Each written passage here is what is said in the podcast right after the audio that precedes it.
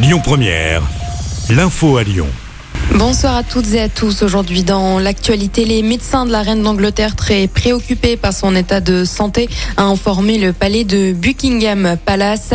Elle est actuellement sous surveillance médicale. Le prince Charles et William, ainsi que Harry et Meghan Markle sont partis à son chevet à Balmoral en Écosse. Tout le Royaume-Uni est soucieux de son état de santé.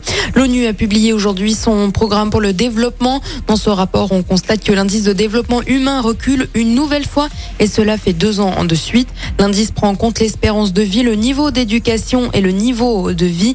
L'IDH est revenu au même niveau qu'en 2016. La pandémie de la Covid-19 est la principale cause de ce déclin. Un avis de recherche lancé par la gendarmerie de Vaugneray. Gilbert Février, un homme âgé de 58 ans est porté disparu depuis le 3 septembre. Il a quitté son domicile à Turin sans téléphone ni sans son véhicule. Si vous avez des informations, veuillez composer le 04 78 40 45 80 21.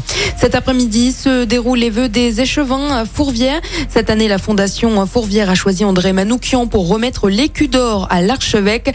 Grégory Doucet, maire de Lyon, refusant la tradition au nom de la laïcité. Pour rappel, cet événement religieux se produit chaque année pour lutter contre la peste. Demain, le réseau de transport en commun lyonnais est en grève. Les lignes affectées seront les trams T1 et T5. Leurs fréquences seront allégées. Comptez en moyenne un tramway toutes les 10-15 minutes. Certains bus sont également euh, impactés et les métros eh bien, ne seront pas touchés. L'actualité, c'est également le lancement aujourd'hui du Conseil national de refondation.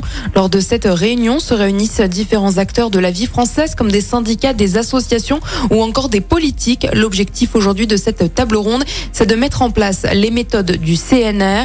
52 personnes ont été invitées à participer, 40 ont répondu présentes. Emmanuel Macron s'est exprimé ce matin à ce sujet en expliquant que les absents ont toujours tort.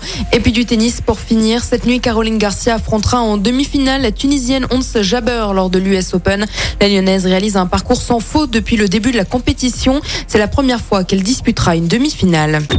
Écoutez votre radio Lyon Première en direct sur l'application Lyon Première, lyonpremière.fr et bien sûr à Lyon sur 90.2 FM et en DAB+.